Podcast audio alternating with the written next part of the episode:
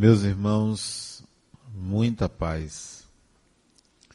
Ainda há muita ignorância em relação ao que se passa depois da morte do corpo físico.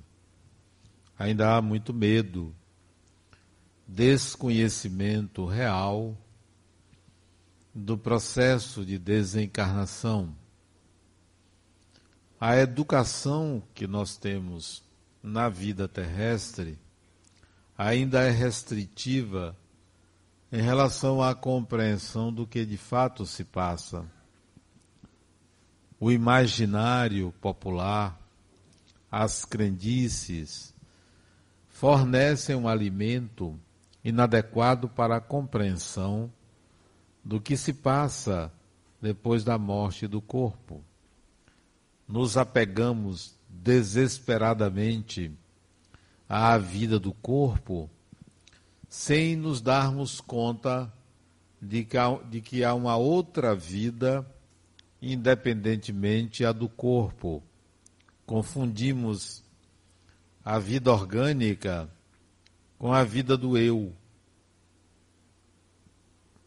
Achamos que é a mesma coisa. Tememos a morte porque não entendemos que a morte é apenas a do organismo físico. Então, como se dá esta morte? O que que acontece? Por experiência própria, já vivi o limiar da morte física, ao mesmo tempo que já me vi também por muitas vezes inúmeras vezes conscientemente fora do corpo físico. Então posso descrever as sensações que se tem ante a desencarnação. Desde jovem, pouco mais de 20 anos, comecei a viver experiências conscientes fora do corpo, a me ver e ao mesmo tempo enxergar o corpo físico. Um fenômeno que antes era estranho para mim, à medida que eu conhecia o Espiritismo, entendia o que se passava, o que que acontece, o que que acontecia comigo. Geralmente, o processo de separação corpo-espírito, no desdobramento a que estou me referindo, se dava quando eu tinha dificuldade de mexer o corpo. Estando consciente, não conseguia mexer as mãos, os dedos, não conseguia falar, não conseguia gritar o corpo totalmente rígido. E aquilo me assustava, eu não sabia o que era aquilo.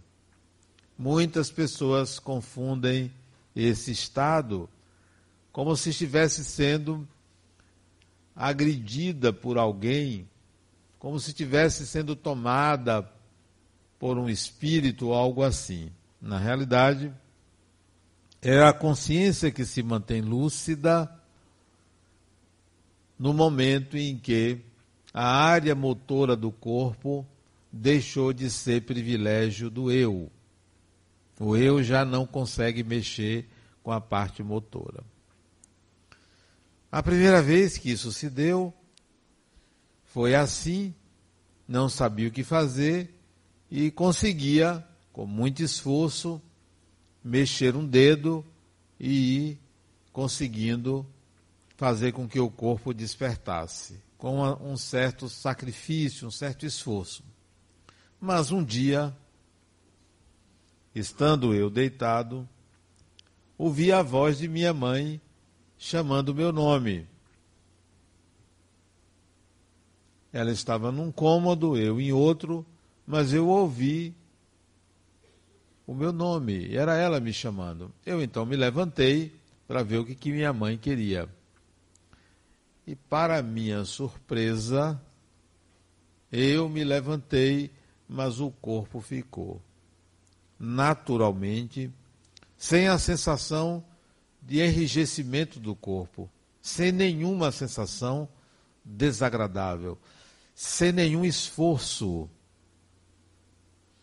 E aquilo foi uma coisa muito agradável, muito gostosa. Eu estar fora do corpo, enquanto o corpo estava deitado no carpete da sala da casa de minha mãe. A partir daí, muitas vezes o fenômeno se repetia sem que ninguém me chamasse, eu conseguia sair do corpo consciente enquanto o corpo dormia.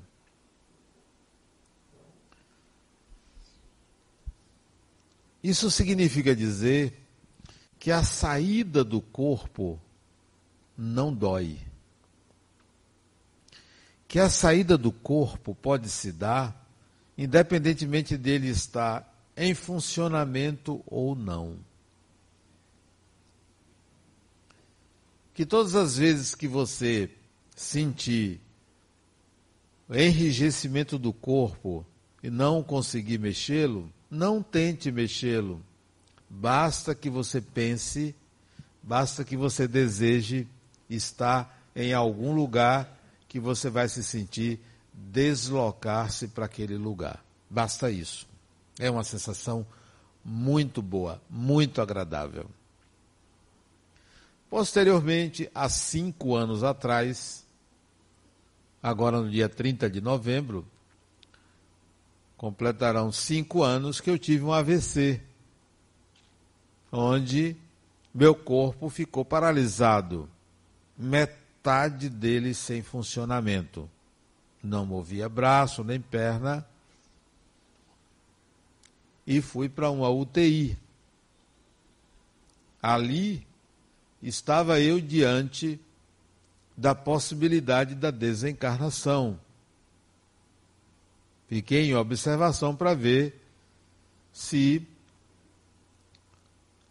o derrame se prolongaria, embora medicado, ou se estagnaria. Então ali estava eu entre desencarnar ou não desencarnar. Confesso a vocês que foi um momento muito agradável. Paradoxalmente, muito agradável. Porque havia em mim uma certa curiosidade. A curiosidade eliminava qualquer medo. A curiosidade era: será que desencarnar é a mesma coisa que sair do corpo consciente? Essa era a curiosidade. Não consegui matar a curiosidade. Gostaria de ter matado a curiosidade. Não consegui. Ficou essa dúvida no ar. Vamos ver se da próxima vez eu consigo resolver esse dilema. Independentemente de resolver esse dilema, de uma coisa é preciso ter certeza. Você ter certeza, porque eu já tenho. Quando você reencarnar, você vai desencarnar, como eu, como qualquer ser humano, vai passar um tempo na dimensão espiritual e vai reencarnar. Quando você reencarnar, haverá uma morte. Aí sim haverá uma morte. Porque quando você entra na barriga de sua mãe, por enquanto não existe útero artificial, quando você entra na barriga da sua mãe, você dá um tchau para a vida na dimensão espiritual. Porque você vai começar um novo ciclo, uma nova história. Vai construir um novo personagem de uma forma diferente, porque você recebe a atenção de todo mundo. Uma criança centraliza uma casa, centraliza a vida de quem convive com ela. Então, o começo é agradável, mas há uma morte porque aquele personagem do passado ficou para trás. Novo começo, nova realidade, família nova, tudo novo. Mesmo que você reencarne na mesma família, tudo novo. Pois bem, a certeza não é só essa. A certeza é de que, quando você desencarnar, não há mudança, não há morte. Da mesma forma que você está pensando agora, sentindo agora, você continua. Não há morte desse personagem imediatamente após a desencarnação. Quando você reencarna, há a morte imediata daquele personagem, porque você passa a viver nesta dimensão.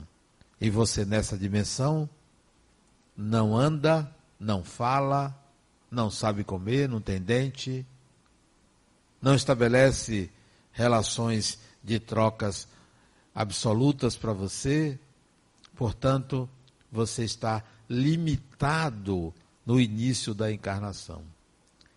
Quando você desencarna, ao contrário, a grande maioria permanece lúcida. A grande maioria desencarna e permanece com a mesma idade.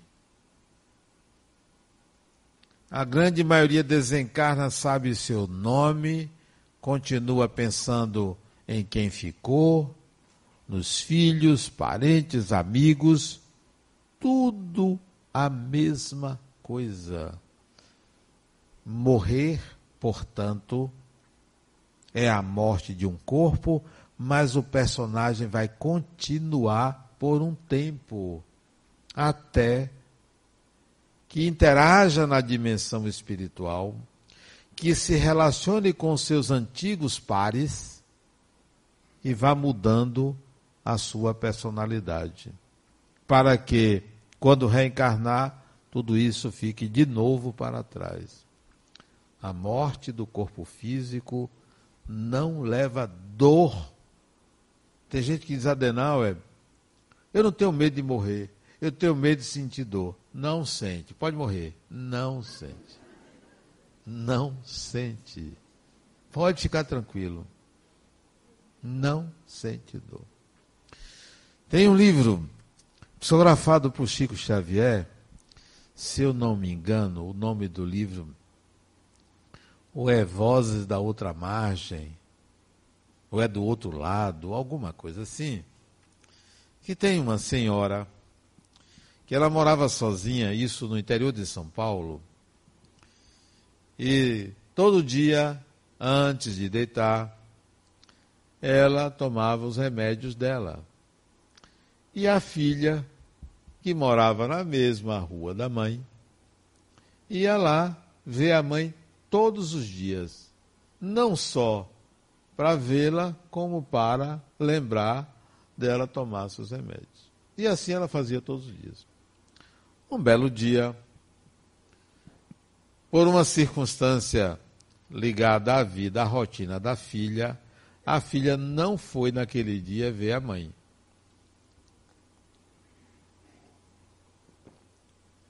No dia seguinte, a filha estranhou que a mãe não ligou para ela. E ligou para a casa da mãe. A mãe não atendeu. Ela então foi na casa da mãe e ela tinha desencarnado dormindo. Que é uma desencarnação maravilhosa. Você desencarnar dormindo. Quer ver? Experimente. Você vai ver. Não dá trabalho a ninguém.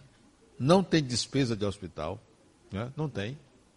Que é uma coisa fantástica. Não precisa de plano de saúde para desencarnar em casa. Né? Você pode experimentar isso, até desejar, tomara que eu desencarne dormindo. É uma desencarnação suave, porque você já foi e fica. Né? Ótimo. Quando quer voltar, já não dá. O corpo não acorda. Bom, olha o que aconteceu nesse episódio. A filha ficou desesperada e com a consciência culpada, porque exatamente quando ela não foi, a mãe desencarnou. E isso foi um sofrimento para essa filha. Alguns meses depois, ela vai a Uberaba procurar Chico Xavier e recebe uma psicografia da mãe, contando o que aconteceu. E olha o que aconteceu. Ela diz: Minha filha, naquele dia eu lhe esperei, você não veio, não teve problema. Coloquei minha camisola e fui dormir, como todos os dias. Entendi que você teve outras ocupações. Não se preocupe, você não foi a causa da minha desencarnação. Aconteceu que, quando eu me deitei, quando eu adormeci, eu saí do corpo e encontrei sua avó, minha mãe. Falecida há muitos anos, minha mãe me recebeu e disse: Minha filha, que bom reencontrá-la. Vou lhe mostrar aonde eu vivo, aonde eu moro no mundo espiritual aqui. E diz ela na carta: Sua avó pegou-me pela mão e me levou para uma casa onde ela vive. Uma casa muito bonita, muito agradável, bem decorada por ela. E eu fiquei muito feliz em encontrar minha mãe, sua avó. Desejei até, o dia que eu morresse, morar ali com ela. E parecia que ela captava o meu pensamento e disse assim: Minha filha, por que, que você não fica aqui? Sua avó me convidou para ficar ali. E eu disse: Não, eu não posso ficar. Eu ainda tenho coisas para fazer. E sua neta? E meus netos? Não, eu não posso ficar. E a avó, a sua avó ainda disse assim: Fique, minha filha, fique comigo. E eu fiquei com tanta vontade de ficar com sua avó que eu quase disse sim, mas por você, pelos meus netos, eu disse não, eu quero voltar. Ela me disse assim: minha filha, sua avó me disse assim: minha filha, daqui a menos de 30 dias você vai desencarnar. Naturalmente. Não desta forma. Vai precisar de cuidados. Você vai desencarnar. E eu estou lhe convidando para você se poupar desse trâmite. Agora, basta você dizer que quer. Não se preocupe com sua neta, não se preocupe com seus netos, não se preocupe com minha neta. Vai dar tudo certo. Ela entenderá. Na carta ela diz assim: Minha filha, eu fiquei tão comovida com o convite, sabendo que ia desencarnar alguns dias depois, eu resolvi ficar. E quando eu resolvi ficar, meu coração parou lá no corpo. E eu fiquei, estou aqui, estou muito bem, muito feliz. Não se culpe, não foi você, foi uma opção minha. E foi melhor assim, depois eu vim entender que foi melhor assim, porque o trabalho que eu ia dar com a minha desencarnação, o trabalho para você, o sofrimento que eu ia causar ficando em cima de uma cama de hospital, seria muito pior. Assim foi melhor para mim e melhor para você. Você não sofreu. Sofreu com a sua culpa, mas agora eu estou retirando sua culpa. Não foi você. E essa senhora, era uma senhora já, ela desencarna lúcida, tranquila, sabendo quem ela é, continuando a vida, porque a vida continua não é por causa da imortalidade, não. É porque sua consciência permanece como ela está agora. Já quando você reencarna, aquele personagem agora é uma criancinha, com limitações de tudo quanto é tipo. Aí sim é uma espécie de morte. Portanto, no além, na dimensão espiritual, não tem morto. Não tem morto. Você que chama de morto, ah, fulano morreu. Só tem vivo. Só tem vivo. Conversando com uma pessoa esses dias pela internet, ela me perguntou assim: Adenal, como é que eu faço para fazer amigos espirituais? A ter amigos do lado de lá. Eu disse: faça amigos do lado de cá, porque eles continuam sendo seus amigos. Você quer ter amigos espirituais sem ter convivido? Não. São pessoas boas, que você chama de amigo. Mas amigo, para ser amigo de uma pessoa, você tem que conviver.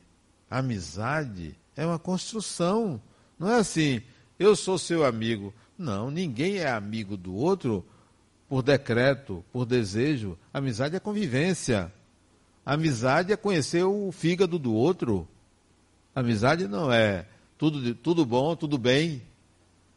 Amizade não é ser colega. Amizade não é ser confrade. Amizade é convivência. Amizade tem idas e vindas. Tem que passar por certos desafios. Então, você quer ter amigos espirituais? Faça amigos.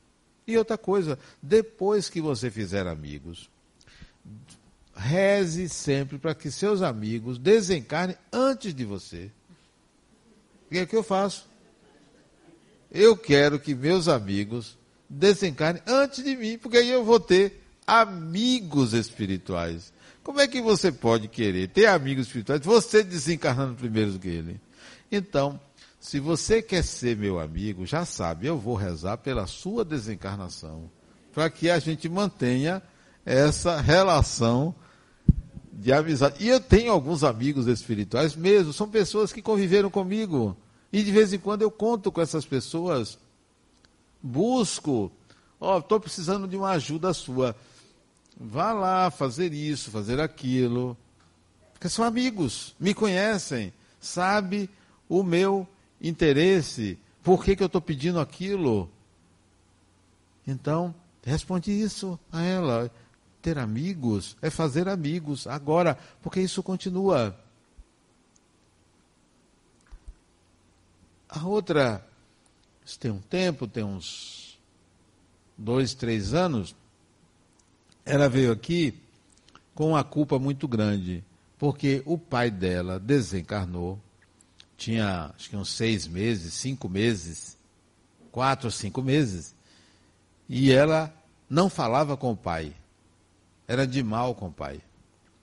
E ela veio chorosa porque não se despediu do pai, o pai desencarnou, não falou com ele não fez as pazes com ele. E que ela estava se sentindo culpada, que ela queria fazer as pazes com ele.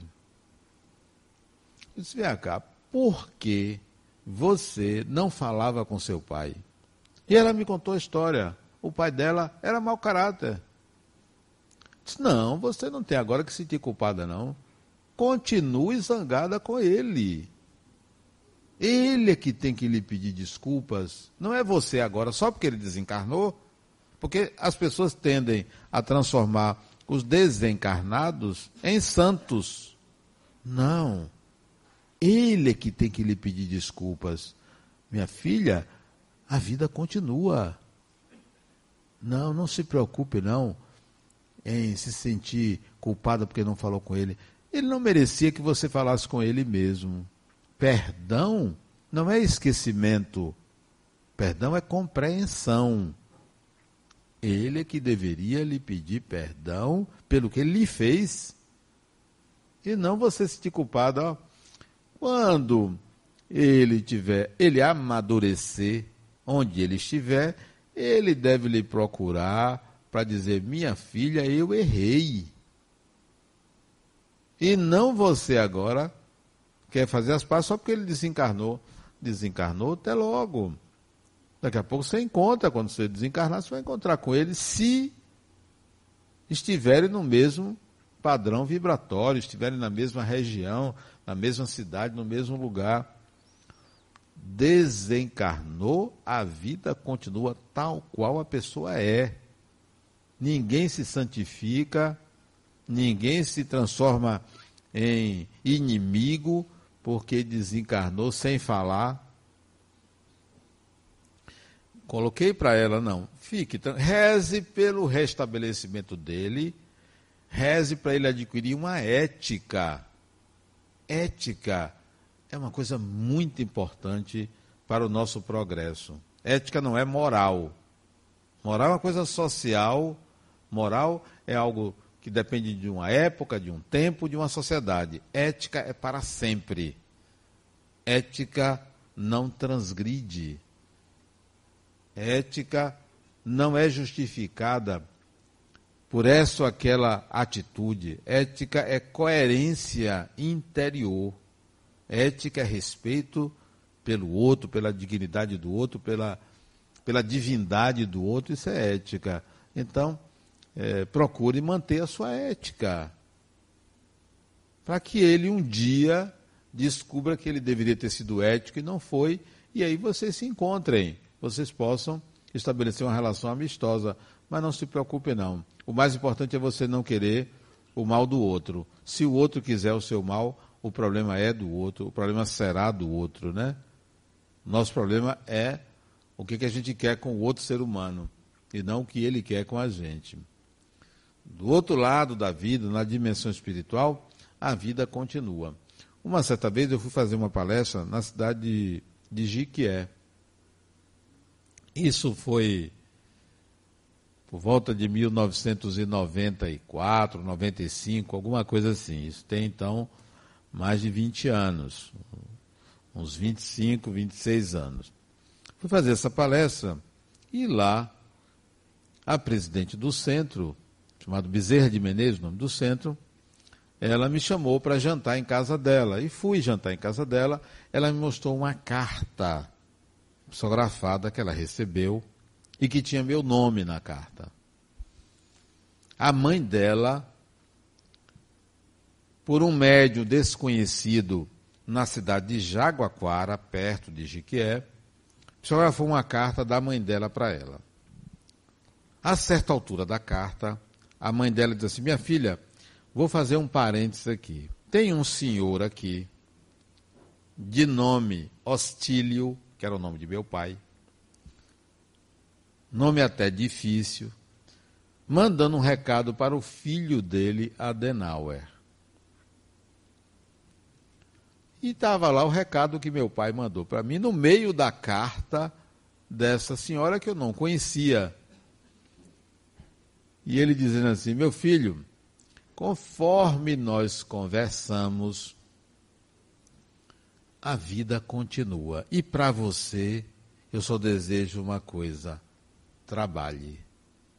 Fecha parênteses e a senhora volta a falar para a filha, né? E eu me lembrei, quer dizer, uma mensagem despretensiosa, uma simples frase, no meio de uma carta de uma pessoa que eu não conheço, de, por um médium que eu não conhecia, vi esse recado, conforme nós conversamos. Que conversa foi essa? Seis meses antes de meu pai falecer, meu pai faleceu no dia 12 de outubro de 1986. Seis meses antes dele desencarnar, ele me chamou na casa dele. Meu filho, eu quero conversar com você. Aí eu fui, ele telefonou para mim, eu fui lá na casa dele. Um dia de domingo, ele se trancou no quarto comigo, minha mãe estava lá para dentro, Chegou no quarto deles, disse assim: Meu filho, você se tornou espírita e não foi eu que lhe orientei. Você mesmo quis. E você entendeu que aqui meu pai, que conversa era aquela. Acontece, meu filho, que eu vou morrer. Ele tinha 85 anos. Lúcido, sem doença nenhuma. Saía sozinho, totalmente lúcido. Eu vou morrer. E eu quero que você me prepare para a morte. Olha o pedido dele para um filho. Você prepare para a morte. Eu olhei para ele, ele sentado na cama, eu estava em pé. Eu disse: É, meu pai, o senhor vai morrer. Que bom que a essa altura da sua vida o senhor se preocupe com a vida espiritual. Que bom. Eu vou lhe preparar. Bem assim. Ele olhava para mim, eu disse, eu vou te dar um livro para você ler. Vou pegar esse livro em casa, trago para você, você vai começar a ler. Aí ele foi perguntando como era a vida após a morte. Perguntou um bocado de coisa. Disse, meu pai, eu vou lhe trazer o livro. E levei para meu pai o livro dos Espíritos. Isso era março, abril de 1986. No final de setembro, e ele foi lendo os livros. Eu levei o livro dos Espíritos. Ele disse: Gostei, meu filho, me deu outro. Eu levei o livro dos Médios, toda a obra de Allan Kardec. Levei o livro Paulo Estevão. Ele adorou o livro Paulo Estevão. Disse: Meu filho, deixa eu ler de novo. Depois você me traz outro. E foi lendo, se preparando para desencarnar. 15 dias antes do dia 12 de outubro de 1986, meu pai me chama na casa dele. Meu filho, vem cá para a gente conversar. Aí eu fui. Dia de domingo, de novo. Trancou-se no quarto comigo. Disse, 15 dias antes de desencarnar. Meu filho, eu vou morrer. Sem doença nenhuma. Lúcido, lúcido, lúcido. E começou a chorar. Se eu vou morrer, começou a chorar. Disse, meu pai, não chore. Lembra que o senhor me ensinou que homem não chora? Que ele tinha essa, esse machismo, né? homem não chora tal. Lembra que o senhor me ensinou? Não chore. Disse, meu filho, eu vou morrer. Disse, meu pai, quando o senhor estiver morrendo, faça, sentir que a morte está chegando, faça uma oração. Oração, meu pai, é luz na alma. Faça oração. Aí ele parou de soluçar, de chorar e disse assim: Meu filho, quem vai me receber? Quem vai me receber?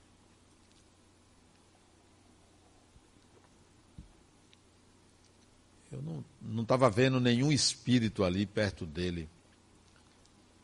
Mas apareceu uma silhueta na parede branca do quarto dele, uma silhueta, me pareceu uma mulher, não sei quem era, mas tinha uma assinatura de um nome do lado da silhueta.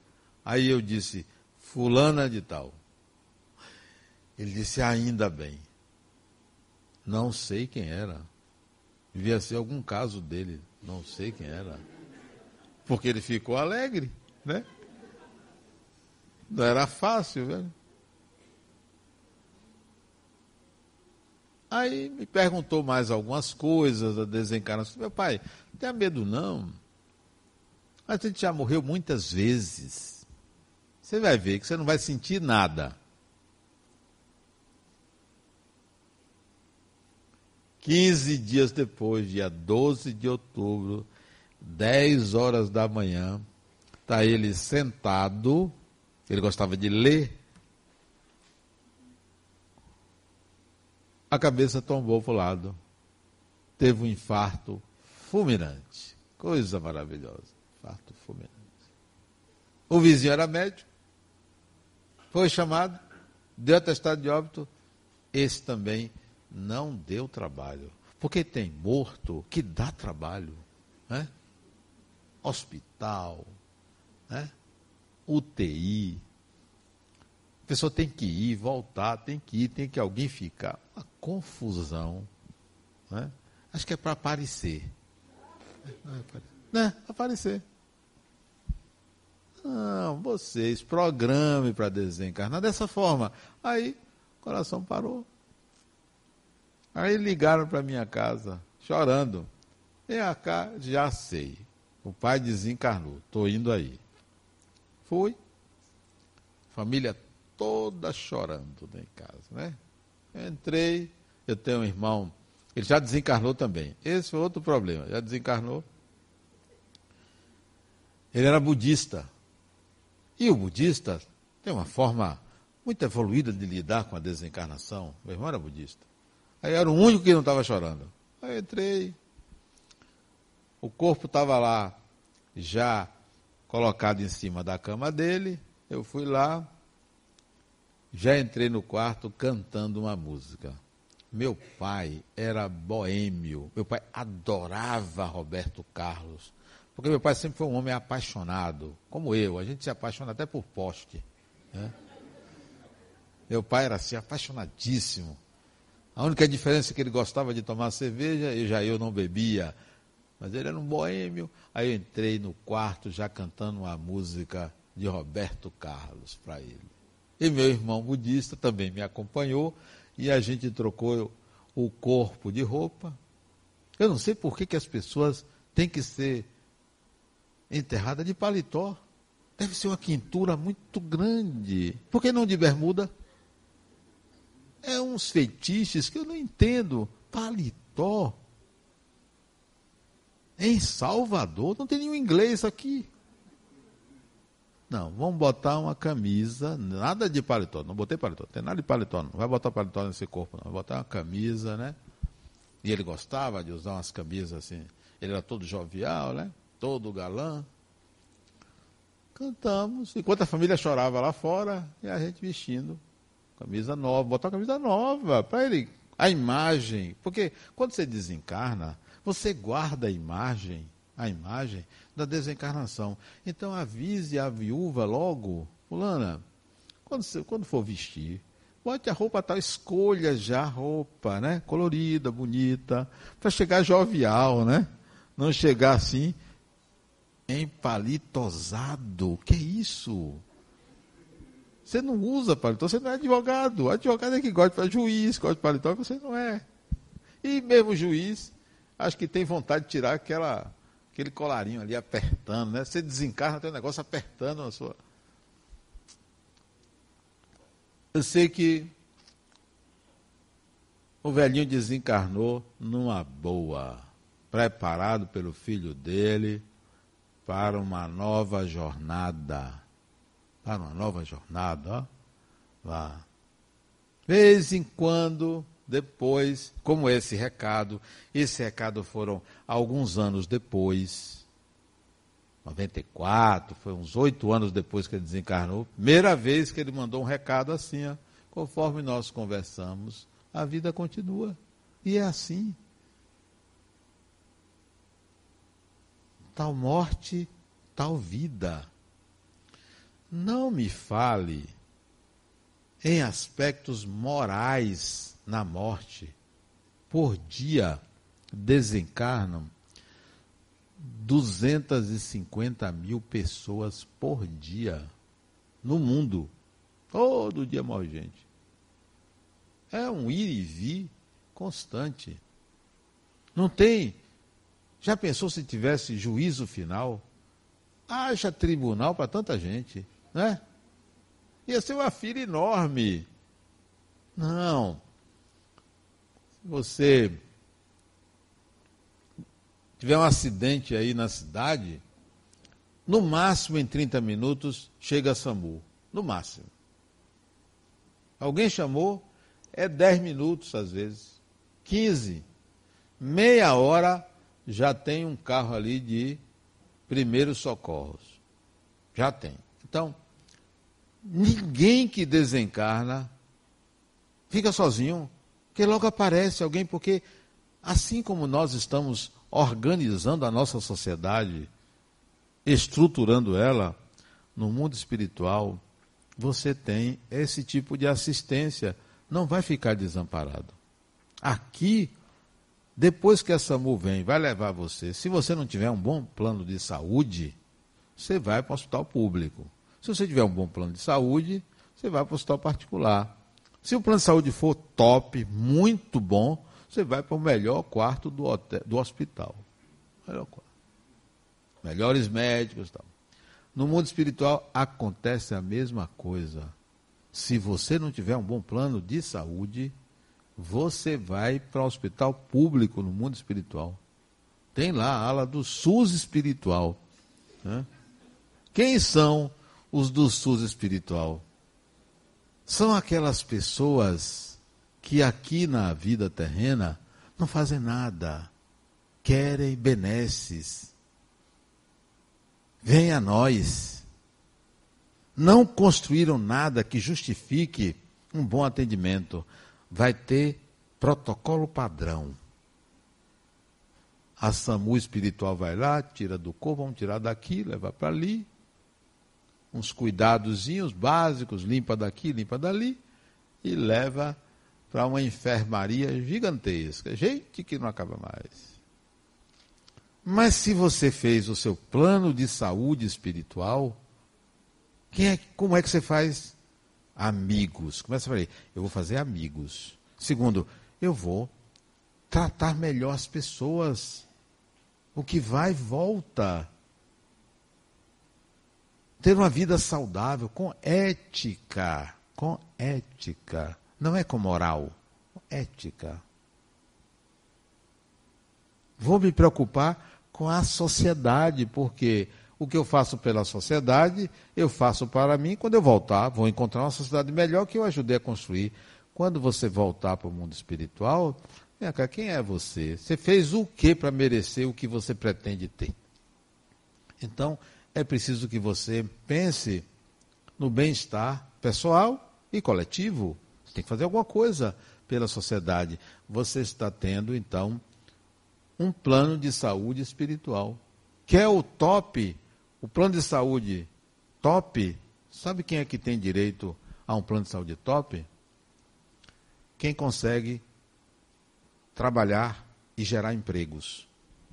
Esse tem top gerar empregos. Porque a sociedade precisa de emprego. O que nós mais precisamos é de, de um lado, educação, do outro lado, empregos. Emprego da dignidade, emprego da movimento à sociedade, empregabilidade. Educação, empregos. Esses que fazem isso Plano de saúde top. Vem cá, você é importante porque eu quero que você volte. Você vai ser bem tratado aqui. Vamos preparar a sua reencarnação porque você é importante para a sociedade. A sociedade precisa de pessoas éticas que eduquem e que gerem empregos. Precisamos desse tripé aí: ética, educação e empregos. Trabalho ética, educação e trabalho. Do outro lado, nós temos pessoas, espíritos são pessoas, não são mortos. Não reverencie, porque você, quando estava encarnado com a pessoa, você não reverenciava. Por que, que desencarnou você vai referenciar? Muitos daqueles que se rezavam pedindo orações estão precisando de orações. A gente transforma as pessoas em divindades. Lembro de uma vez que eu fui em enterro, velório, aliás. Você desencarnou, eu fui lá. Até pessoa da minha família. Dizer, indiretamente da minha família. Eu fui, cheguei um pouquinho atrasado, a viúva estava do lado do caixão. Quando eu cheguei, ô, oh, dona Fulano, como vai a senhora? Ah, eu vou bem. Adenal, está vendo aí? Não valia nada. Ou oh, sinceridade. Assim mesmo. Não valia nada. O pior é que eu concordei com ela. Porque ele realmente não valia nada ao sujeito. Nada. Batia nela. Era alcoolista.